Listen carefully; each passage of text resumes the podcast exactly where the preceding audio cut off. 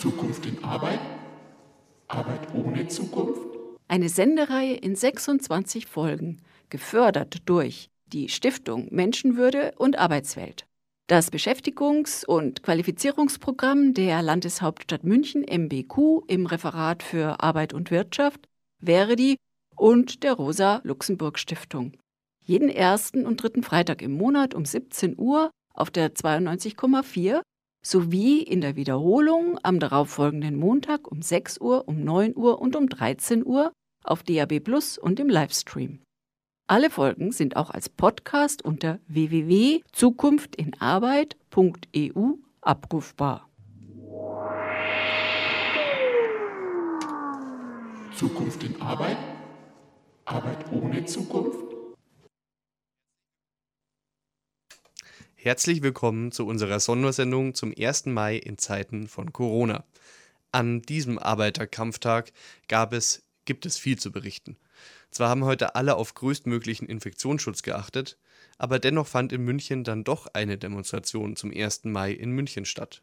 Vor dem DGB-Haus in der Schwanthaler Straße und damit auch direkt vor den Lora-Räumen hat sich eine revolutionäre Kundgebung, bestehend aus Gewerkschafterinnen und der, der verschiedenen im DGB organisierten Gewerkschaften sowie einigen anderen solidarischen Menschen, in Bewegung gesetzt. Wir haben den Demonstrationszug, der schließlich doch bis zum Marienplatz laufen durfte, begleitet und dabei einige Stimmen für sie eingesammelt. Natürlich in Corona-bedingten gebührenden Abstand und mit Mundschutz. Als erstes hören wir Ingrid Greif aus der Gruppe von bei Verdi organisierten Pflegekräften. Wir sind von der München Klinik und für uns ist vor allem eins wichtig, dass man unsere Forderungen auf die Straße trägt und dass wir sagen, man muss jetzt was fürs Gesundheitssystem machen, weil danach ist wieder alles vergessen. Und deswegen sind wir heute hier und wir beweisen hier, dass man sehr wohl demonstrieren kann, dass man das durchsetzen kann, dass es total friedlich ist, dass man den Abstand abhalten kann, dass man niemanden gefährdet. Und deswegen hätte man, denke ich, als DGB sehr locker für eine Kundgebung aufrufen können. Jetzt sind erstaunlich viele Leute da. Wie äh, haben Sie davon erfahren? Ja, ich bin mit die Aufruferin sozusagen oder ich war von Anfang an, habe ich mit unterzeichnet ans KVR und habe aufgefordert, dass man eben ähm, dazu aufruft. Und wir haben selber als äh, Betriebsgruppe einen Aufruf gemacht, ähm, dass wir sagen, wir wollen raus aus dem 1. Mai und gerade als Pflegekräfte und gerade als Klinikbeschäftigte haben wir gesagt, wir wollen jetzt nicht als Alibi ähm, dafür hergeben, weil der DGB und viele haben halt gesagt, es ist die Solidarität zu uns im Gesundheitswesen, dass man nicht aufruft. Da wollte man was entgegensetzen und gesagt, nee, die Solidarität mit uns ist, dass man jetzt rausgeht und unsere Forderungen vertritt. Und so, und das ging halt dann per Mail ging das dann rum. Und das KVR hat ohne Probleme mitgemacht? Nein, das war ein langer Kampf und ich finde, das ist das, was wir jetzt bewiesen haben. Man kann sich einfach erkämpfen, ganz friedlich. Erst war nur die Kundgebung erlaubt am DGB-Haus. Es sind nur 50 Leute erlaubt eigentlich, aber wenn man sich hier umschaut, ich kann es jetzt nicht einschätzen, aber es sind richtig viele Leute. Es war erst erlaubt, dass man nur am DGB-Haus steht, dann kommt man durchsetzen, das Verwaltungsgericht, dass man eine Art Kunstaktion macht. Die Kunstaktion sieht man, ist eine Demo. Und jetzt durfte man eigentlich nur zum Sendlinger Tor. Jetzt kommt man vor dem Sendlinger Tor und sagen, Mensch, lass uns weitergehen, weil alles gut geht. Weil wir Abstand halten, weil wir niemanden gefährden. Und ich finde es total schön, dass man es jetzt einfach auf die Art und Weise durchsetzt. Und man muss es einfach machen, fertig. Wie viele seid ihr heute da? Wie viele sind wir? Zehn, ungefähr 10, 15, ja. Und die Situation vor Ort, kann man die so auf die Straße tragen oder bekommt man die nicht raus aus den Kliniken und Pflegeheimen? Ja gut, wir tun dann schon sehr viel, dass man das äh, auf die Straße bringt und in die in die Fernseher und sonst irgendwie. Aber wie gesagt, das Wichtigste ist, dass alle kapieren müssen, das Gesundheitswesen, wenn man jetzt nichts macht, Rücknahme der Privatisierung, es hat ja bewiesen, dass das Gesundheitswesen nicht funktioniert. Wenn die Pandemie gekommen wäre, wenn die Patienten von Anfang an so schlimm gekommen wären, wären wir nicht vorbereitet gewesen. Und das Gesundheitswesen, wir sind in einem der reichsten Länder und hätten es, haben es nicht geschafft, genügend Schutzkleidung fürs Personal herzubringen. Wir hätten zu wenig Intensivbetten gehabt, zu wenig Beatmungsmaschinen, wenn das sofort gekommen wäre. Und ich denke, das muss jedem klar sein. Was kann man aus dem 1. Mai für die Zukunft rausnehmen? Welche Forderungen für die nächsten Jahre? Vom Gesundheitswesen? Also ganz, ganz dringend weg mit den Fallpauschalen, weg mit der Privatisierung, Gesundheit ist Daseinsversorgung, gehört in öffentliche Hand. Das ist eigentlich die wichtigste Forderung.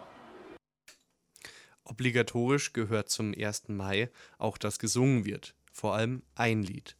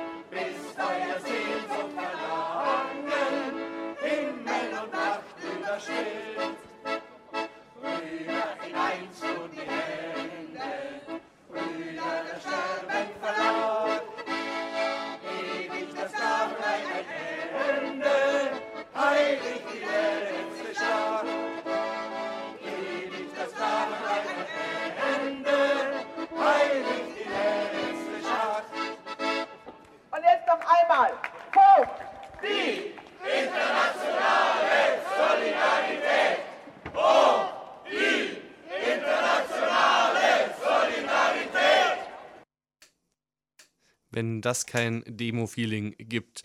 Das war doch mal wieder ein bisschen Demo mit nach Hause.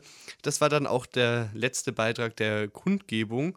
Wir haben aber danach noch mit Hedwig Grimmer von Verdi gegen Rechts gesprochen, die da auch ganz stark an der Demo-Organisation beteiligt war. Wir hören mal zu. Ich finde, wir haben mit unserer Losung recht gehabt, dass wir den 1. Mai nicht absagen. Es hat sich gezeigt, es ist wirklich die Erkenntnis und das Bedürfnis von vielen Kolleginnen und Kollegen, am 1. Mai auf die Straße zu gehen. Und das kann man nicht verschieben aufs Sofa und von dort aus ein Video drehen. Insofern bin ich sehr glücklich, dass das heute hier alles so geklappt hat und wir trotz aller widrigen Umstände, wir mussten ja bis vor den Bayerischen Verwaltungsgerichtshof gehen, um das hier so möglich zu machen, wir das jetzt erfolgreich hier durchführen konnten. Ihr habt also das Recht erstritten, wieder den 1. Mai feiern zu können, etwas, was ähm, der DGB scheinbar nicht wollte. Ja, ich finde es natürlich verrückt, dass man den 1. Mai praktisch sich genehmigen lassen muss, ja, nach dem Infektionsschutzgesetz dass wir uns an vernünftige Regeln halten, wie 1,50 Meter Abstand, äh, ist ja selbstverständlich. Und es hat sich ja jetzt auch hier bei der Demonstration, bei der jetzt über 500 teilgenommen haben, hat sich das ja auch bewahrheitet. Ist äußerst, äußerst diszipliniert durchgeführt worden. Das ist eine Frage der Haltung und ich freue mich, dass so viele diese Haltung eingenommen haben. Was waren so wichtige Schritte auf dem Weg für heute? Der erste Schritt war, sich dazu zu entschließen. Zu sagen, auch wenn wir nicht wissen, wie es ausgeht, wir machen es. Wir rufen dazu auf, dass am 1. Mai demonstriert wird, dass wir auf die Straße gehen. Der zweite Schritt war, Kolleginnen und Kollegen dafür zu gewinnen. Dafür haben wir sehr viel Mühe verwendet, weil klar war, es ist kein Selbstläufer. Wir haben mit vielen Krankenschwestern geredet, mit vielen Trambahnfahrern. Wir waren vor vielen Metallbetrieben und haben dort das den Kollegen nahegebracht. An diesem 1. Mai musst du da sein. Das Dritte war, dass wir es juristisch durchfechten mussten, weil das Kreisverwaltungsreferat keine sich fortbewegende Versammlung erlaubt hat. Und das konnte dann über den Bayerischen Verwaltungsgerichtshof noch durchgesetzt werden. Allerdings muss ich sagen, was wir heute gemacht haben, war weit entfernt von den Auflagen, die wir hatten. Wir hatten die Auflage 50, wir waren 500, ist noch eine Null dran, okay. Es ist also insofern ist alles gut abgelaufen. Wir hätten am Sendlinger Tor enden müssen. Wir konnten bis zum Marienplatz weiterziehen. Das war dann auch im direkten Gespräch mit der Polizei dann möglich? Ja, das war es. Auch auch die Polizei hat eingesehen, dass es am besten ist, diese 500 Menschen jetzt nicht in Gruppen praktisch aufzulösen und ziehen zu lassen, sondern das Beste ist, sie wirklich bis zum Marienplatz durchziehen zu lassen. Gerade eben geht ja auch ein bisschen die Angst um, dass sich so Querfronten bilden, gerade ähm, von findet, glaube ich, auch heute eine Neonazi-Demo in München statt. Wie ist man damit vorgegangen, dass man, oder wie habt ihr da geplant, euch abzugrenzen oder habt ihr bewusst darauf geachtet?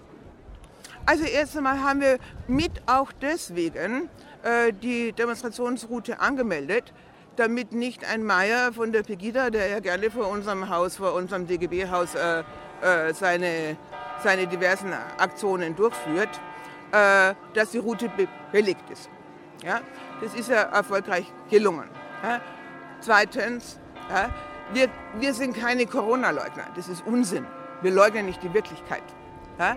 Äh, aber wir sagen, alles, was hier jetzt gerade geschieht, ist wie eine Blaupause von dem, was die Kapitalisten in diesem Land schon lange wollen. Arbeitszeit verschlechtern, Ladenschluss verschlechtern, sind zwei, sind zwei Beispiele, an denen man es besonders deutlich sieht. Was mit dem Versammlungsrecht hier geschieht, ist ein Hohn. Wir haben jetzt hier nur mit Flüstertüte sprechen dürfen. Unsinn, völliger Unsinn. Es wäre von der Frage der Infektionsgefährdung her wesentlich besser gewesen, wir hätten eine Mikroanlage gehabt. Ähm, also an dem sieht man, wie hier versucht wird, äh, Maßnahmen gegen uns durchzusetzen. Äh, und das hat nichts damit zu tun, Corona zu leugnen oder Impfpflicht äh, gegen die Impfpflicht zu demonstrieren oder was halt alles dieses Pakt dann tut. Soweit Hedwig Grimmer. Unschwer zu hören am Marienplatz unter vielen Menschen nach Ende der Demonstration. Und nach der Demonstration haben wir uns dann auch noch Laura Meschede geschnappt, die ebenfalls vor Ort war. Die Journalistin war als Clickwork-Expertin auch auf dem Verdi Digital-Kongress anwesend. Vielleicht kennen Sie sie daher noch. Deshalb wollten wir dann auch von ihr wissen, wieso sie als Digital Native und Computerexpertin mehr oder weniger es vorgezogen hat, an einer Real-Life- Demonstration teilzunehmen und sich nicht stattdessen den Livestream des DGB auf dem Sofa angeschaut hat. Viel Spaß. Natürlich ist es toll, was für Möglichkeiten das Internet auch für Protest online bietet. Das hat ja Fridays for Future auch letzte Woche zum Global Strike gezeigt, mit ihren hunderttausenden Menschen, die sie da zusammengebracht haben. Aber ich glaube, und zwar gerade in dieser Krise, funktioniert doch der tatsächliche Kampf um Rechte, um bessere Bedingungen, der funktioniert physisch. Und der funktioniert entweder auf der Straße oder auch ein Streik. Das sind alles sehr, sehr physische Angelegenheiten. Das ist immer noch ein Großteil der Menschen, die nicht rein online arbeiten. Und um zu zeigen, dass wir viele Leute sind, um zu zeigen, was wir tatsächlich ja, für Forderungen haben, ist es, glaube ich, wichtig, das nicht nur online, sondern tatsächlich auch physisch auf die Straße zu bringen. Das fühlt sich anders an für die Leute, die einfach nicht nur online sehen, es gab so und so viele Klicks, sondern die tatsächlich spüren, wir sind viele, die diese Forderungen haben.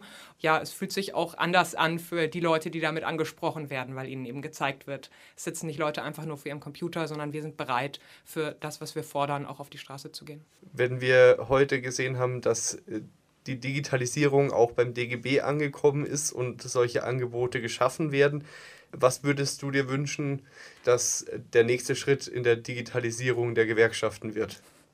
Naja, es ist ja erstmal schön, wenn sozusagen so Online-Angebote auch genutzt werden für ähm, verschiedene Formen der Organisierung. Ich glaube allerdings, man muss tatsächlich ein bisschen aufpassen, dass man das nicht zu hoch wertet. Ich stehe der Tatsache, dass der DGB jetzt nicht zu einer physischen 1. Mai-Demonstration aufgerufen hat, sehr kritisch gegenüber. Ich finde das nicht gut. Ich finde, der DGB hätte zeigen müssen, auch ähm, gerade in der aktuellen Krise, in der wir direkt sehen, was für unglaubliche Geldmengen an Großkonzerne geschenkt werden, die teilweise trotzdem noch Geld an Aktionäre ausschütten. Ähm, ich finde, gerade in so einer Situation wäre es wichtig gewesen, auf die Straße zu gehen, auch von Seiten des DGBs und auch da eine Präsenz zu zeigen. Das heißt, Klar, es ist schön, wenn da noch mehr Digitalisierung in jeder Form genutzt wird, vielleicht um alle Veranstaltungen zu streamen, dass Leute überall daran teilnehmen können, um Vernetzungen zu schaffen, auch international. Aber jetzt hier heute hätte ich mir eigentlich lieber eher ein bisschen weniger als ein bisschen mehr Digitalisierung gewünscht. Soweit die Journalistin Laura Meschede. So viel wir jetzt über den Stream gesprochen haben, wissen wir trotzdem noch nicht, wie dieses Experiment eines digitalen Arbeiterkampftags verlaufen ist. Unsere Kollegin Petra Kellner hat ihn sich angehört und einige Teile für uns herausgenommen. Nach einem kleinen Hinweis hören wir von ihr, was ihr besonders gut gefallen hat. Sie sind schon lange Mitglied im LoRa Förderverein? Das freut uns natürlich. Aber haben Sie schon versucht, Ihren Nachbarn, Ihre Freunde und Bekannte für Lora zu gewinnen? Nein? Na, dann aber mal los. Aufnahmeanträge zum Runterladen gibt's unter www.lora924.de. Noch einmal www.lora924.de. Oder wir schicken Ihnen Informationsmaterial zu. Unsere Telefonnummer 480 2851. 480 2851.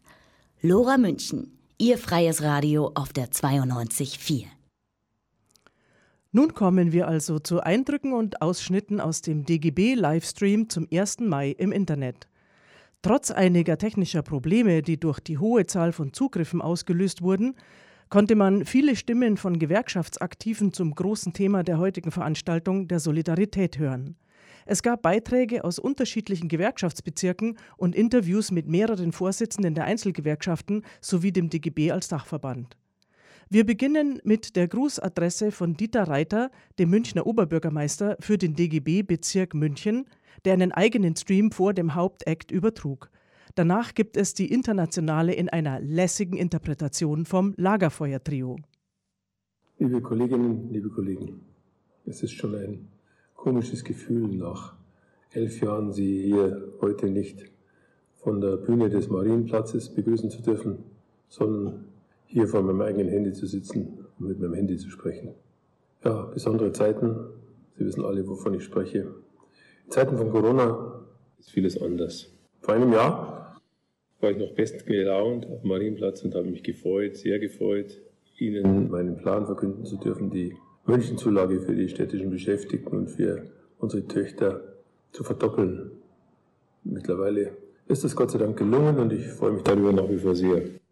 Heute, ein Jahr später, sind wir in der Corona-Zeit, in einer schlimmen Gesundheitskrise, einer weltweiten Gesundheitskrise, deren Entwicklung derzeit niemand tatsächlich absehen kann. Deswegen gilt an dieser Stelle erstmal mein Dank all denjenigen Kolleginnen und Kollegen, die weiterhin ihren Job machen, zugunsten von uns allen. Dankeschön, dass Sie alle weiterhin dafür sorgen, dass wir einigermaßen gut durch diese Krise kommen. Diese Gesundheitskrise führt aber unmittelbar in eine Wirtschaftskrise oder hat dies schon getan. Die wirtschaftlichen Auswirkungen sind noch gar nicht zu ermessen einer weltweiten Krise im Wirtschaftssystem, in den Unternehmen. Und wir müssen uns jetzt überlegen als Politik, was können wir tun? liebe Kolleginnen und Kollegen, es braucht Rettungsschirme. Selbstverständlich braucht es Rettungsschirme. Es braucht Rettungsschirme für unsere Unternehmen und damit für die gesamte Wirtschaft, damit die Arbeitsplätze erhalten bleiben, damit Sie alle weiterhin in Zukunft Ihr Geld verdienen können. Das bestreite ich überhaupt nicht. Ganz im Gegenteil. Und ich denke, hier ist in den letzten Wochen sehr viel passiert und die Bundesrepublik Deutschland wird in einem nie bisher bekannten Ausmaß Kredite aufnehmen und auch Kredite vergeben und dafür bürgen. Das ist gut und richtig so und das begrüße ich ausdrücklich. Trotzdem muss ich als Oberbürgermeister natürlich schon sagen, wir müssen auch auf die Menschen schauen. Nicht nur auf die Unternehmen, sondern auch auf die Beschäftigten, auf die vielen Menschen, die derzeit mit diesen Auswirkungen der Krise kämpfen. Ob sie denn jetzt mittlerweile ihren Job verloren haben oder nur noch Kurzarbeitergeld bekommen. Wobei das sei mir ein Einschub erlaubt. Ich freue mich sehr, dass mein Schreiben an den Bundesminister Hubertus Heil vor einigen Wochen zumindest dazu geführt hat, dass diese Diskussion um die Erhöhung einer, des Kurzarbeitergeldes befeuert wurde und jetzt glücklicherweise auch zu einer deutlichen Erhöhung des Kurzarbeitergeldes geführt hat, was zumindest ein klein wenig die Auswirkungen für den betroffenen Personenkreis abmeldet. Wir müssen uns um diejenigen kümmern, die bisher mit einem Zuverdienst um die Runden kommen, in einer teuren Stadt in München keine Seltenheit. Wir müssen uns als Stadt und ich mich als Oberbürgermeister um die Menschen kümmern. Und ich tue das und wir tun das gemeinsam. Aber unsere Sozialsysteme sind sehr, sehr gut aufgestellt und wir müssen auch noch mehr tun und wir werden noch mehr tun. Nur, liebe Kolleginnen und Kollegen, auch unsere Finanzmittel sind endlich, auch wir haben deutlichste Einnahmeeinbußen durch die fehlenden Gewerbesteuer, durch die Steuereinnahmen ganz insgesamt. Das heißt, auch wir, wir Städte und Kommunen, wir brauchen einen Rettungsschirm. Wir brauchen Hilfe vom Bund und vom Land, damit wir diesen Hilfen, diese Hilfen auch an unsere Bevölkerung, an unsere Menschen, an die Bürgerinnen und Bürger weitergeben können. Damit diese Stadt auch nach der Corona-Krise noch eine wirtschaftlich florierende Stadt ist, damit die beteiligten Beschäftigten in unserer Stadt auch in Zukunft noch ein vernünftiges Auskommen haben. Das muss unser gemeinsamer Wille sein, unsere gemeinsame Anstrengung. Wir müssen Bund und Land davon überzeugen, dass auch die Kommunen nicht im Regen stehen gelassen werden dürfen, sondern wir müssen auch unter einen Rettungsschirm, den wir nicht für uns beanspruchen, sondern den wir eins zu eins an unsere Menschen in unseren Städten abgeben. Da bin ich für jede Unterstützung dankbar. Ansonsten wünsche ich Ihnen allen erstens mal, bleiben Sie gesund und zweitens, ich hoffe, wir sehen uns nächstes Jahr unter besseren Voraussetzungen am 1. Mai auf dem Marienplatz. Alles Gute, Ihr Dieter Reiter. Wacht auf, verdammte dieser Erde, die stets man noch zum Hungern zwingt. Das Recht wie Glut im Krater Herde, nun mit Macht zum Durchbruch dringt. Reinen Tisch macht mit dem Bedränger, her der Sklavenwache auf. Ein Nichts zu sein, tragt es nicht länger, alles zu werden strömt zu Hau. Völker hören die Signale, auf zum letzten Gefecht. Die Internationale erkämpft das Menschenrecht. Völker hört die Signale, auf zum letzten Gefecht. Die Internationale erkämpft das Menschenrecht.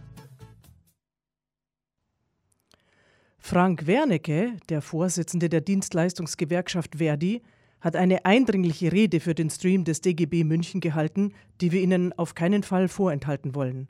Im Anschluss daran hören wir das Lied Der Einsamkeit zum Trotze von der fantastischen Liedermacherin Sarah Lesch, die eine von vielen engagierten KünstlerInnen des DGB Livestreams war. Liebe Kolleginnen und Kollegen, ich habe mich sehr auf die erste Maikundgebung in München gefreut. Ich habe mich auf euch gefreut. Im vergangenen Frühjahr hatte ich schon einmal die Ehre, auf dem Marienplatz sprechen zu dürfen. Nicht auf der Maikundgebung des DGBs, aber auf einer ganz wichtigen öffentlichen Streikversammlung. Und das war auch schon damals ein ziemlich gutes Gefühl. Dieser 1. Mai findet unter Bedingungen einer Pandemie statt. Wir wollen die Ausbreitung des Virus verlangsamen. Deshalb ist es jetzt notwendig, auf größere Kundgebungen zu verzichten. Leben und Gesundheit gehen vor. Das zählt für uns Gewerkschafterinnen und Gewerkschafter. Dennoch, ganz ehrlich, ich vermisse es heute, mit euch zusammen sein zu können. Wir holen das nach. Seit einigen Wochen ist nun unser Leben durch die Ausbreitung des Coronavirus verändert. Es sind wesentliche Grundrechte eingeschränkt. Wir als Gewerkschaften werden darauf achten, alle Einschränkungen demokratischer Grundrechte, die Bewegungsfreiheit, die Versammlungsfreiheit, dürfen nur so lange gelten, wie das zur Eindämmung des Coronavirus unabdingbar ist. Und ein Blick nach Ungarn zeigt, wie nah die Gefahr ist, dass unter dem Vorwand der Bekämpfung des Virus die Demokratie zerbrochen wird. Und ich fordere deshalb gerade in dieser Zeit die Führung der Europäischen Union dazu auf, den Autokraten in Ungarn, in Polen und nicht nur dort entgegenzutreten. Autoritär regierte Staaten können nicht dauerhaft Mitglieder der EU sein. Europa ist heute wichtiger denn je. Aber dieses Projekt eines Kontinentes der Demokratie, in dem die Völker in Frieden miteinander leben, wird diese Krise nur dann überstehen, wenn Solidarität zur Richtschnur des Handeln wird. Solidarität auch mit den besonders betroffenen Ländern, mit Italien, Spanien, Frankreich und auch Belgien. Jetzt ist deshalb auch eine gemeinsame Verantwortung für das Tragen der finanziellen Lasten dieser Pandemie notwendig. Gemeinsame Anleihen, Corona-Bonds wären so ein Weg. Und das bewegt mich besonders. Europa darf nicht versagen, wenn Menschen in Not sind. Und das geschieht jetzt. Und deshalb gehört an diesem 1. Mai unsere ungeteilte Solidarität den Menschen, die auf der Flucht sind. Insbesondere den Menschen, die unter unerträglichen Umständen auf den griechischen Inseln festgehalten werden. Solidarität zählt. Liebe Kolleginnen und Kollegen, die sechs Millionen Mitglieder im Deutschen Gewerkschaftsbund sind auf ganz unterschiedliche Weise von der jetzigen Krise betroffen. Das sind die vielen Kolleginnen und Kollegen, die dafür sorgen, dass in unserem Gesundheitssystem Außerordentliches geleistet wird. Das sind die vielen, die dafür sorgen, dass dieses Land funktioniert. Bei der Polizei, im Handel und bei der Herstellung von Lebensmitteln, bei der Bundesagentur für Arbeit und an vielen weiteren Stellen. Ich kann hier nur Beispiele nennen. Viele dieser jetzt systemrelevanten Tätigkeiten, viele Dienstleistungsberufe, sind viel zu schlecht bezahlt. Deshalb, gesellschaftliche Anerkennung, die es jetzt gibt, ist gut, aber Applaus alleine reicht nicht. Wenn der Höhepunkt dieser Pandemie überwunden ist und wir wieder gemeinsam auf die Straße gehen können, wenn notwendig auch gemeinsam streiken können, dann werden wir das Tarifvertrag für Tarifvertrag aufrufen. Für bessere Bedingungen, eine bessere Bezahlung und eine Aufwertung von Berufen, in denen ganz besonders häufig Frauen tätig sind. Und bereits jetzt haben wir Erfolge. So ist es uns als Verdi vor wenigen Tagen gelungen, ein Extra von 1500 Euro für die 1,2 Millionen Beschäftigten in der Altenpflege durchzusetzen. Als eine besondere finanzielle Anerkennung für die außerordentliche Leistung, die in dieser Krise in der Pflege erbracht wird. Weitere Branchen und Berufe sollen jetzt folgen. Das ist die eine Seite. Viele Gewerkschafterinnen und Gewerkschafter sind in dieser Krise in ganz besonderem Maße beruflich gefordert. Gleichzeitig bin ich im Kontakt mit vielen Kolleginnen und Kollegen, die jetzt in Kurzarbeit sind, wo Arbeitsplätze und ganze Unternehmen gefährdet sind. Einige Branchen sind besonders betroffen, die Gastronomie, der Tourismus und Luftverkehr, aber auch Teile der Industrie. Und ich kann versprechen, wir Gewerkschaften kämpfen um den Erhalt jedes einzelnen Arbeitsplatzes. Aktuell sind viele Beschäftigte von Kurzarbeit betroffen, auch in Branchen und Betrieben, wo es keinerlei Erfahrung damit gibt und auch keine Regelung dazu bestehen.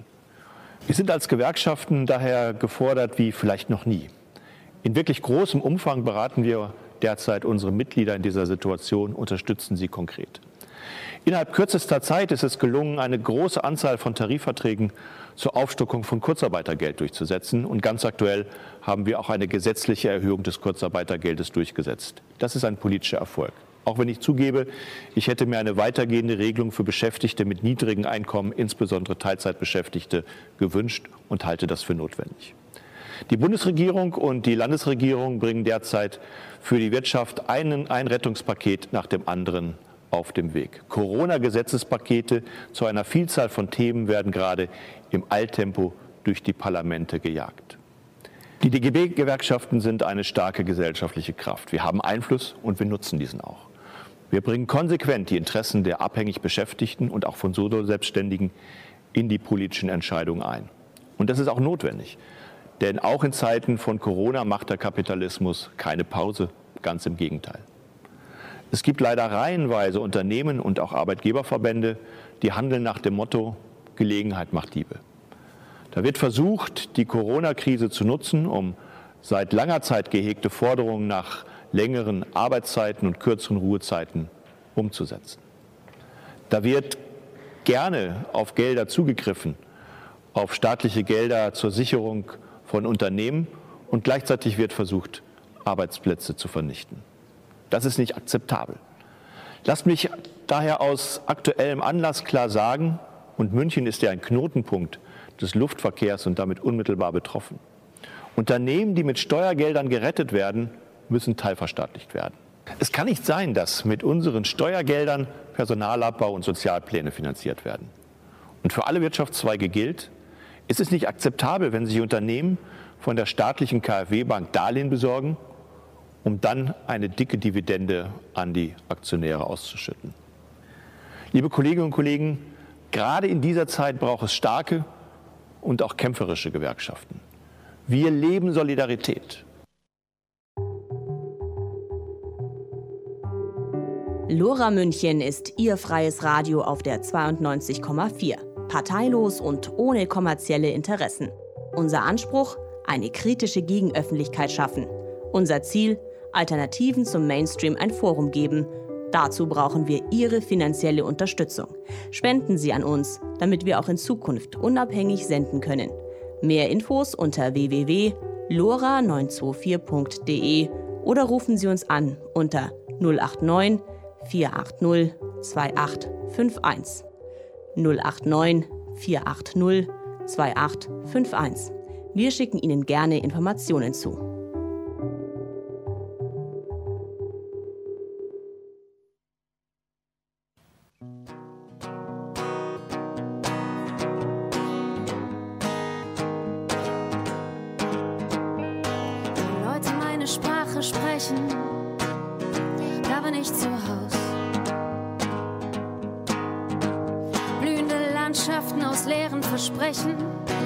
Trostlos und doch vertraut aus.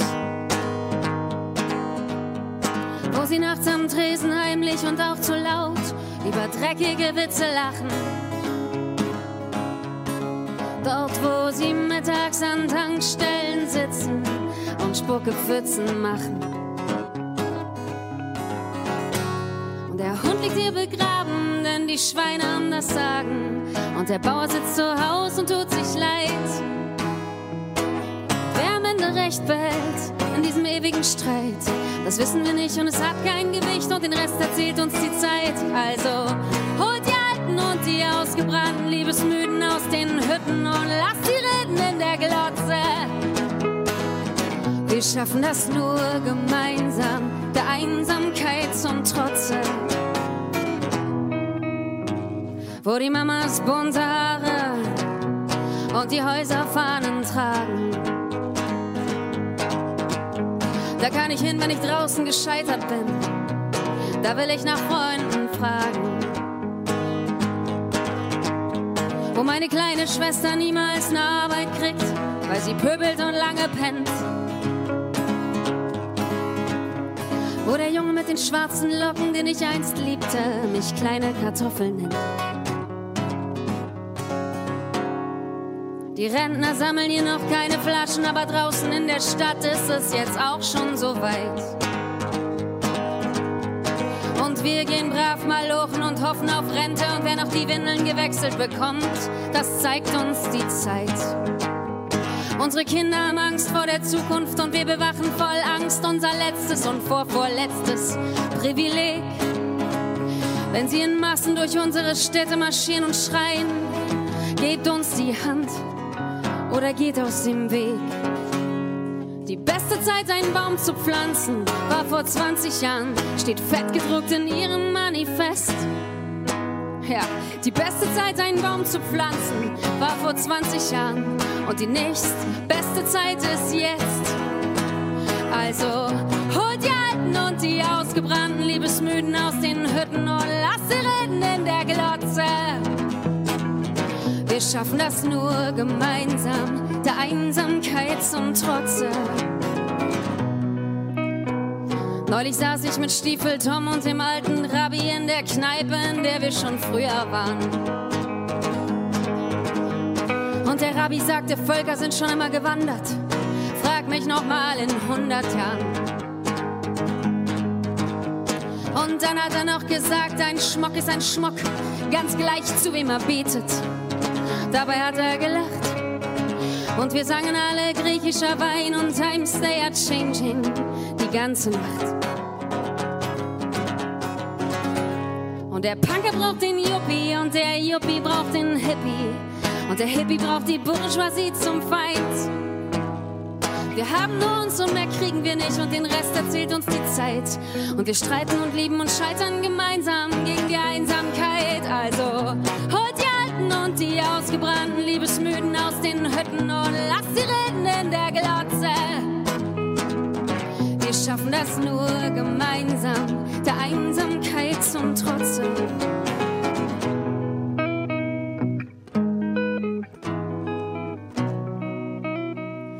Wir haben nur uns und mehr kriegen wir nicht und den Rest erzählt uns die Zeit.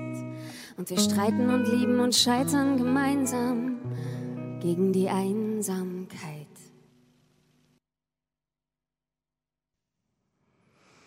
Das war Sarah Lesch, der Einsamkeit zum Trotze. Aus den vielen interessanten Beiträgen, die der DGB Livestream zum 1. Mai heute über mehrere Stunden zu den ArbeitnehmerInnen nach Hause sandte, wählen wir noch einen weiteren für Sie an dieser Stelle aus, der den Blick über die Grenzen hinauswirft. Es geht um die Kooperation der IG Metall mit Amnesty International.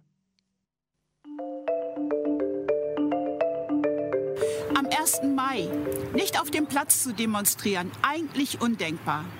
Aber wir Gewerkschaften stellen jetzt den Gesundheitsschutz nach vorn und treffen uns dieses Jahr digital. Wir kämpfen für Verbesserungen der Schutzpakete, für die prekär Beschäftigten in der Weiterbildung, in der Hochschule, beim BAföG, damit sie nicht ins Bodenlose fallen.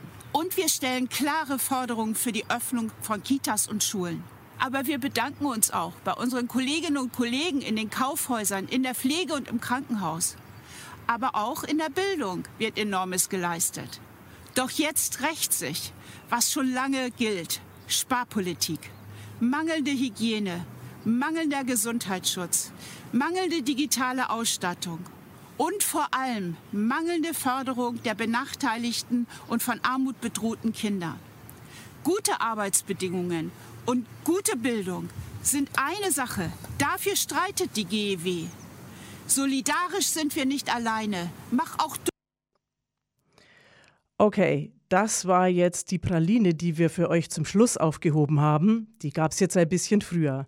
Das war Marlies Tepe, die Vorsitzende der Gewerkschaft Erziehung und Wissenschaft, als eine von vielen äh, Frauenstimmen, die im Stream zu hören waren und denen wir eine eigene Sendung widmen sollten, was wir hier an dieser Stelle leider nicht können. Nun aber zu ähm, dem IG Metall, dem Gespräch zwischen IG Metall und Amnesty International. Auf der Welt gibt es viele Länder, in denen Gewerkschafterinnen und Gewerkschafter leider auch verfolgt werden, verhaftet werden. Bei mir ist jetzt, und dafür bin ich sehr dankbar, Markus Beko, der Generalsekretär der deutschen Sektion von Amnesty International. Herzlich willkommen, ja, Herr Beko. Zusammen. Es gibt eine gemeinsame Initiative von Amnesty International Deutschland und der IG Metall. Wie kam es dazu?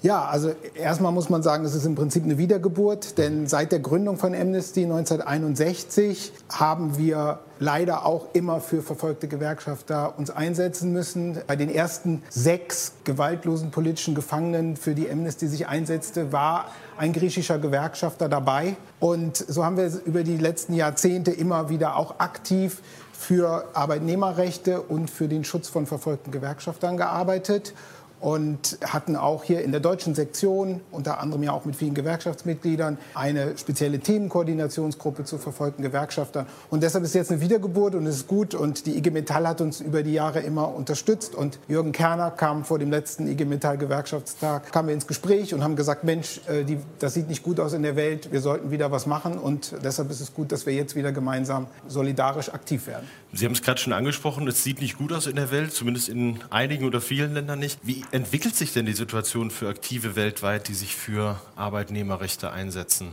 Arbeitnehmerrechte sind Menschenrechte und Menschenrechte sind weltweit unter Druck. Das sehen wir sowohl, wie Staaten versuchen, Meinungsfreiheit, Versammlungsfreiheit, Vereinigungsfreiheit grundsätzlich einzuschränken, aber auch unabhängige Gewerkschaften. Die Kollegen vom Internationalen Gewerkschaftsbund haben für letztes Jahr gezählt, dass in 107 Ländern die Freiheit, Gewerkschaften zu gründen oder Mitglied von Gewerkschaften zu werden, eingeschränkt war. 45 Länder verletzten das Recht auf Streik. Und wir sehen gerade, dass das auch diejenigen trifft, die, die für die Rechte eintreten auftreten. 2018 wurden über 50 Gewerkschafter in getötet, weil sie GewerkschafterInnen sind. Und wir haben eben die Fälle auch im Clip aus, aus China und Venezuela gesehen, im Iran, aber in der ganzen MENA-Region, in vielen Ländern sind Menschen bedroht. Und deshalb setzt Amnesty International sich weltweit, jetzt zusammen mit dem DGB und der IG Metall und hoffentlich vielen anderen, ein, denn die brauchen unsere Solidarität und Unterstützung. Und diese Unterstützung können wir auch geben, zum Beispiel, wie wir es eben im Clip gesehen haben, auf www.amnesty.de slash Gewerkschaft. Da kann man mehrere dieser Fälle unterstützen mit seiner Solidarität, mit seiner Unterschrift. Eine Frage würde mich noch interessieren, Herr Beko. Die Corona-Krise, was bedeutet das denn für das Engagement einer ja auch Mitgliederorganisation wie Amnesty International hier in Deutschland? Na, ich glaube, erstmal fordert die Corona-Krise uns genau hinzuschauen und zu schauen, wo brauchen Menschen Solidarität und Unterstützung. Und das sind natürlich viele Arbeitnehmer in, in vielen Ländern, denen nicht genügend Schutz geboten wird. Das sind auch Gewerkschafterinnen, die sich einsetzen für den Schutz. Wir haben gerade einen Einsatz laufen für eine russische Ärztin, die Gewerkschaftsführerin der russischen Gewerkschaft ist und die deshalb inhaftiert wurde. Aber es bedeutet natürlich für uns auch als ehrenamtliche Organisation wie auch für die Gewerkschaften eine besondere Herausforderung. Wie organisieren wir unsere Aktivitäten, tragen trotzdem Fürsorge für die Gesundheit von uns allen, aber sorgen auch dafür, dass jetzt gerade das nicht passiert, dass all das, was in der Welt passiert und die Menschen, die unsere Unterstützung brauchen, dass man deren Stimme nicht mhm. hört und dass das vergessen wird. Und deshalb ist es toll, dass wir heute hier auch da hingucken können und auch was gemeinsam tun können. Das bleibt und ist gerade in der Krise wichtig. Soweit unser Querschnitt durch die Aktionen des DGB und des DGB-Bezirks München zum 1. Mai im Internet. Bla bla bla bla. Bep, bep, bep, bep. Bla bla bla. Bep, bep. Wer neben dem allgemeinen Blabla eine demokratische Medienalternative unterstützen will, tut heute etwas dafür und jammert nicht, wenn es zu spät ist. Mit einer Mitgliedschaft im LoRa Förderverein oder einer Spende. Mehr Infos unter lora924.de oder 480 2851. 480 2851. Bla bla bla bla bla bla. Bla. So, jetzt können wir auch noch ein bisschen Blabla machen. Und zwar, Petra, hier, du hast heute diesen Stream verfolgt. Ich war dagegen äh, auf der Demo unterwegs und habe den 1. Mai bis zur Kundgebung am Marienplatz den Demozug begleitet. Wie hast du es empfunden? War das gute Unterhaltung, was du da heute angeschaut hast? Ja, ich würde sogar fast sagen, das war also für die Gewerkschaft, ähm, die man jetzt nicht als, wie soll ich sagen, den großen Entertainer im Netz wahrnimmt, ein gutes Infotainment, eine tolle Mischung. Ähm, sie haben tolle Künstler und Künstlerinnen auf die Beine gestellt. Sie haben eine super Qualität hingestellt, bis auf die Tatsache, dass sie so viele Zugriffe hatten, dass dann ähm, der Stream teilweise äh, entweder zusammengebrochen ist oder einfach nicht übertragen wurde. Oder manche Leute ähm, hatten vielleicht auch Schwierigkeiten mit ihren Browsern, ja, ob die Einstellung da einfach dann so ähm, äh, funktioniert. Aber wenn du den erstmal hattest, dann warst du auch gebannt. Da ging es von, von einem ähm, von einem Stück zum nächsten sozusagen. Die hatten also immer wieder so Einspieler mit Solidaritätsadressen, ähm, mit Stimmen aus den Gewerkschaften. Sie haben Berichte gemacht über die verschiedenen äh, DGB-Bezirke und äh, Sachen, die ich total spannend fand, von denen ich noch nie was gehört hatte. Gut, okay, ich bin jetzt nicht eine Love, ein Love Parade-Fan, aber es gab wohl tatsächlich vor, ähm, ich glaube in den 90ern, ein Love Parade-Format, das hatten die Job Parade genommen. Das war in, ich glaube, in Halle an der Saale ähm, ich bin mir jetzt nicht mehr ganz sicher über die Stadt, aber die haben wirklich da was auf die Beine gestellt und das Ding ging durch die Decke. Und ich habe hier ein super praktisch Entertainment-Format und es hat eine unglaublich politische Wirkung auch entfaltet. Das fand ich einfach toll, auch so einen Blick in die Vergangenheit zu werfen, ja, ein bisschen in die Geschichte des DGB, ein bisschen in die Geschichte der ganzen Solidaritätsbewegung und des politischen, der politischen Wucht, die dadurch immer wieder entfaltet wurde. Ja, jetzt muss ich ja fast genauso enthusiastisch von meinen Erlebnissen berichten. Bei mir ist es natürlich auch noch so, dass ähm, eine große Rolle gespielt hat, dass man endlich mal aus diesem Social Distancing raus war. Distanz war immer noch da, aber dann auf dieser Demo dabei zu sein und mitzubekommen, wie die Leute ähm, sich freuen, wieder draußen zu sein, wie sie gerufen haben, das ist gar nicht, äh, ich hatte am Anfang ein bisschen Schiss, dass dann viele Spinner kommen, die, die so Corona-Leugnung, ähm, alles ist nur eine Erfindung. Das hatte ich gar nicht das Gefühl, dass die Leute da anwesend waren, sondern dass es wirklich ähm, um Solidarität ging. Und als ich dann mit diesen Frauen von den Münchner Kliniken gesprochen habe, ist mir dann auch aufgefallen, ja, halt mal, ich gehe jetzt raus und fühle mich ein bisschen komisch. Deswegen, weil ich jetzt mal wieder an die frische Luft komme und andere Leute näher an mich ranlasse. Zwar immer noch 1,5 Meter Abstand, aber trotzdem. Und die gehen jeden Tag mit den Öffentlichen, fahren sie in die Arbeit, sind dann den ganzen Tag unter Menschen, können da gar nicht anders. Und die wollen für ihren Lohn einstehen und wir scheißen uns ein, um es jetzt mal ganz ähm, banal zu sagen. Also, also diese Diskrepanz, dass man wirklich sagt, eine Demo darf nicht gehen, die Arbeitnehmerinnen und Arbeitnehmer dürfen nicht marschieren, und dürfen nicht für ihre Rechte auf die Straße gehen, aber sie sollen gefälligst in die Arbeit gehen. Ähm, und sich in die Öffentlichen quetschen lassen. Ja, das ist mir dann erst nach und nach bewusst geworden, weil davor der Infektionsschutz bei mir persönlich immer ein bisschen vordergründig war, aber das spielt schon eine große Rolle und das darf man auch nicht vergessen, dass das so eine, dass das eine Sache ist. Aber gerade für Risikogruppen war wahrscheinlich dein Format besser, auch wenn nicht ganz so zugänglich, wie, ich, wie du jetzt erwähnt hast. Aber auch ich habe mein Demo-Highlight, als ich nämlich heute Morgen kam und noch ein paar Minuten auf dich warten musste, stand ich der da mit einer Handvoll Polizisten vor Radio Lora, die die Aufstellung des Zugs äh, beäugt haben, sehr kritisch beäugt haben. Nein, sie waren ziemlich lästig, muss man schon sagen. Und ähm, ich dachte so bei mir, die haben ja selber auch Masken getragen und alle anderen haben auch Masken getragen. So, jetzt haben wir endlich mal eine Demo, wo die Polizei die Vermummung nicht äh, bestrafen kann. Das fand ich irgendwie köstlich, diesen Moment. Wobei ich auch sagen muss, da, ähm, ich glaube, es war auch ein Polizeigewerkschaftler heute bei dir in dem Livestream mit dabei. Ja. Was hat der denn so gesagt zu Arbeitsschutz? Weil man sieht häufiger Polizisten ohne Mundschutz und die wohnen ja auch zusammen. Ähm, der hat sich da gar nicht so im Detail dazu geäußert. Der hat ja auch ähm, äh, seinen Kommentar um das Thema Solidarität gestrickt und ähm, ja, hat zu Solidarität mit den Polizisten und Polizistinnen aufgerufen und auch darauf hingewiesen, dass Solidarität unter den äh, Beamtinnen und Beamten ja auch wichtig ist, um ihre Aufgabe zu erfüllen. Also er hat es einfach mehr auf dieses Thema konzentriert. Das ist ähm, dann auch ein Punkt. Ja, wir haben ja nicht nur heute daran gearbeitet, diese Sendung mit Leben zu füllen, sondern auch schon gestern. Gestern war bei uns die Bezirks Landesbezirksleiterin von Verdi Bayern, die Luise Clemens. Und zuerst mal haben wir sie einfach, oder am Ende eigentlich, haben wir sie gefragt, was ihr eigentlich am Herzen liegt, was sie gerne am 1. Mai oder vor dem 1. Mai mal sagen wollen, äh, wollen würde. Und da hören wir jetzt einfach mal rein.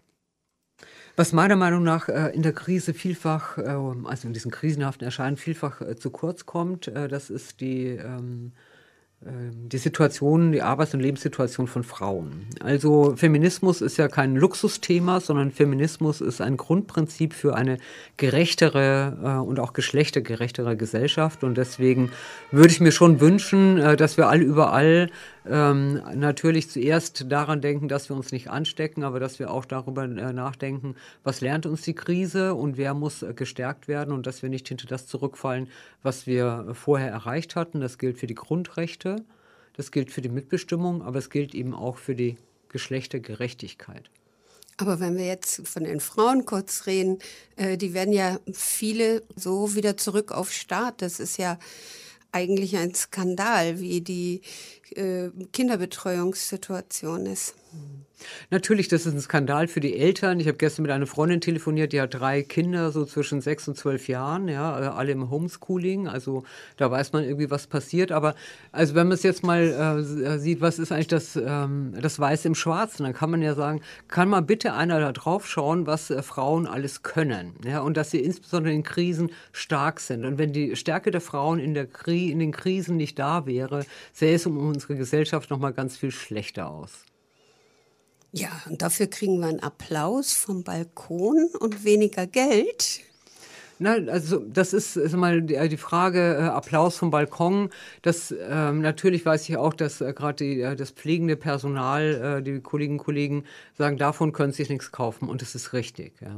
Und trotzdem ist es doch in dieser Zeit der sozialen Distanz ähm, ein gutes Zeichen, äh, dass sich Menschen abends auf den Balkon stellen und äh, an die denken, die die Gesellschaft am Laufen halten. Und äh, das, um, die um alle Frauen zu erweitern, ja, die nämlich zu Hause pflegen, äh, sich um die Kinder kümmern. Ganze Care-Arbeit ähm, leisten. Genau, rundum. Ähm, das, ähm, da das könnte man schon gut erweitern, auch wenn die Frauen sich davon nichts kaufen können, genauso wie, wenig wie die Pflegen. Aber der Wert von äh, in diesen äh, sozial distanzierten Zeiten von Gemeinsamkeit und sei es über den Balkon, ja, das ist weniger, glaube ich, für die Pflegen, aber für die Gesellschaft ist es, äh, mhm. glaube ich, ein wunderbares Zeichen. Eigentlich müssten wir schon noch mal überlegen, ähm, die Umgangssachen zu lockern, weil ich meine, es könnten sich ja auch mal zwei Familien zusammentun und äh, das ist für die Kinder schön und das ist für die Eltern äh, gut, weil dann können sie äh, mal in Ruhe arbeiten. Äh, aber da sind wir noch weit von entfernt, zumindest hier in Bayern, oder? Naja, ich meine, äh, in Bayern äh, ist es halt so, dass äh, die Anzahl der Infektionen im Verhältnis äh, in allen Bundesländern halt mit am höchsten ist. Ja. Und äh, wenn, man muss, glaube ich, manchmal sich einfach immer noch mal dran erinnern, warum tun wir das alles? Damit nicht mehr Menschen äh, schwer erkranken, als Behandlungsplätze da sind. Da kann man jetzt auch noch mal mit Fug und Recht über unser Gesundheitssystem sprechen. Das wäre wahrscheinlich noch mal eine, eine eigene Sendung das wert. Ähm, aber ähm, solange, wenn, wenn, die, wenn die Erkrankungszahlen, die Infektionszahlen runtergehen, sind sind eben auch Lockerungen möglich. Ähm, und ich denke, das wird auch kommen, weil man kann ähm, eine Gesellschaft ja nicht irgendwie ewig einsperren, sei, wenn es noch so nötig ist. Und ehrlich gesagt, ich weiß nicht, wie es äh, anderen geht, aber ich frage mich die ganze Zeit schon, was werden wir wohl in einem Jahr über die Entscheidungen von heute sagen? Werden wir sagen, ja, die waren richtig oder werden wir sagen, wie irre waren wir eigentlich? Ähm, aber wir haben einfach keine Erfahrung und deswegen, also keine, keine Erfahrung, auf die man zurückgreifen könnte im Sinne von damals haben wir das so und so gemacht, ja. Ähm, und deswegen, glaube ich, ist ähm, das gerüttelte Maß an Vorsicht für die gesamte Gesellschaft. Also ich glaube, dass die Politik da an vielen Stellen doch eine ganze Menge richtig macht. Ähm, aber ähm, es muss auch gerade, wenn es um die Frage der Kinderbetreuung geht, um die Frage von ähm, sag mal, ähm, dass, dass ja nicht alle Menschen riesen Wohnungen haben mit dem Ost- und Westflügel äh, und die Enge äh, und die finanzielle Not äh, und der sozial, mangelnde soziale Kontakt führt eben auch äh, zu mehr Gewalt in den Familien und da muss einfach äh, was passieren, das muss in den Blick genommen werden. Ja, das ist richtig. Und wir müssen vielleicht auch in den Gewerkschaften noch mehr, wir Frauen tun das ja von den Verdi-Frauen, äh, den Blick dahin lenken, dass die Care-Arbeit, die zu Hause unentgeltlich geleistet wird, auch äh, aufgewertet wird, also dass es anerkannt wird und zwar nicht nur mit Worten, sondern auch finanziell. Weil wenn die Frauen jetzt nicht arbeiten können wegen der Kinder, dann heißt es für sie ja auch Lohnverlust, keine Rentenpunkte eventuell mhm. und, und, und. Na, wir sind ja eine Frauengewerkschaft. Der überwiegende Anteil unserer Mitglieder sind Frauen und deswegen sind zumindest für Verdi kann ich das sagen, äh, die, äh, diese Themen einfach sehr präsent. Also sowohl was die Frage von Bezahlung von sogenannten Frauenberufe angeht, ähm, aber eben auch die Frage von äh, unbezahlter Care-Arbeit und was bedeutet das. Also das ist, mhm. ähm, sag mal, da haben wir echt alle Expertisen, die man sich wünschen kann. Bräuchte es jetzt nur noch eine Politik, äh, die das äh, mal äh, leichter und stärker umsetzt und aber so mit unseren Forderungen, glaube ich, sind wir da gut unterwegs und entwickeln die ja auch äh, immer weiter, wenn es neue mhm. Erkenntnisse gibt. Also spannende Zeiten, äh, weil im Moment will jeder äh, unterstützen, den Pflegerinnen mehr zahlen, äh, es werden die Verkäuferinnen äh, anerkannt und die Leute, die zu Hause jetzt pflegen, was Frauen sind. Aber wir müssen dranbleiben, glaube ich, dass das nicht vergessen wird und Wertschätzung tut sich auch mal in Geld niederschlagen. Natürlich vor allem auch in Geld, ja, ähm, weil so tickt eben unsere Gesellschaft und das meinte ich vorhin gesagt, also Krisen können ja auch produktiv produktiv sein, ist da wahrscheinlich der Satz. Da ist es leider abgehackt gewesen. Wir waren trotzdem ganz ähm, überrascht. Wie fandst du es? Also ich fand's super. Ich, ich bin auch froh, dass wir diesen Einspieler gestern schon vorbereitet haben, weil leider eben die Stimmen der Frauen jetzt bei dem DGB-Livestream, den wir ausgewählt haben, den ich ausgewählt habe, äh, etwas zu kurz kamen. Und deswegen bin ich dir da echt dankbar, dass du das äh, reingebracht hast. Ja, ähm, wie, wenn du gerade schon sagst, da sind wenig Frauenstimmen gekommen, hast du die nur nicht gewählt oder waren die tatsächlich so ein bisschen in der Minderheit?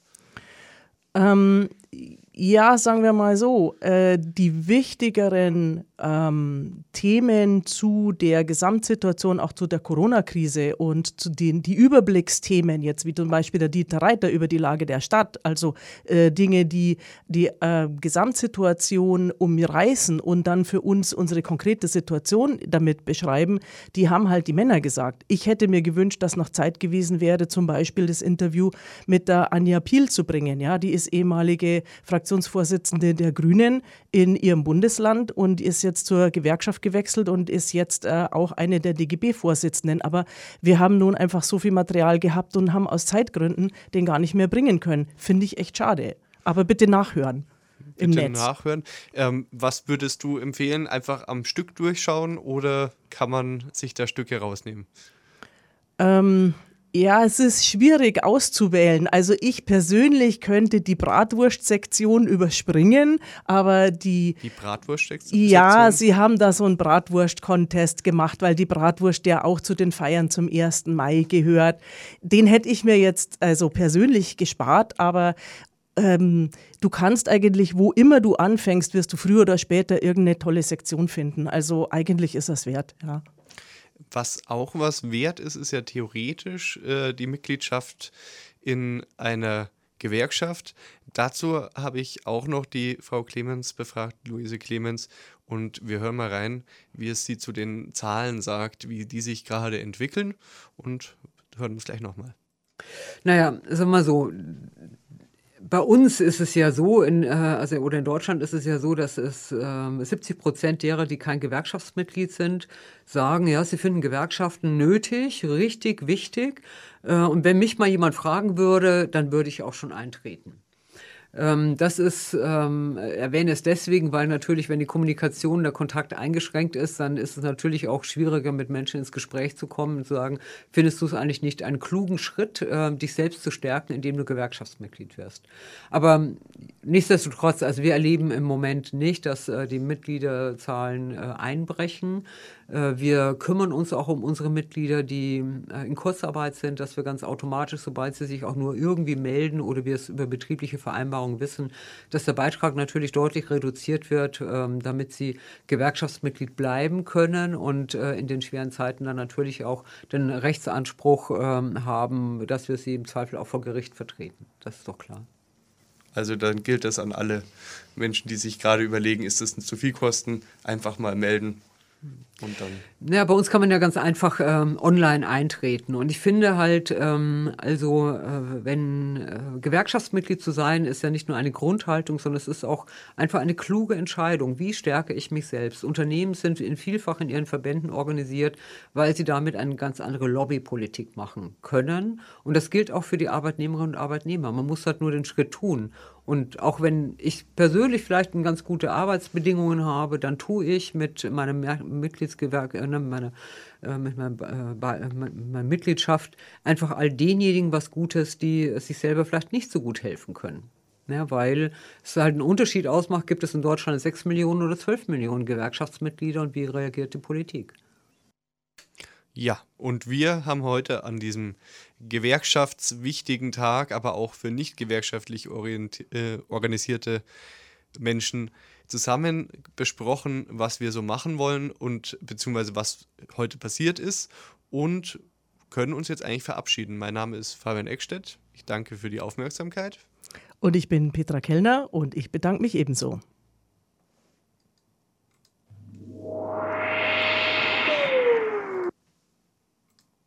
Das war eine Sendung aus der Sendereihe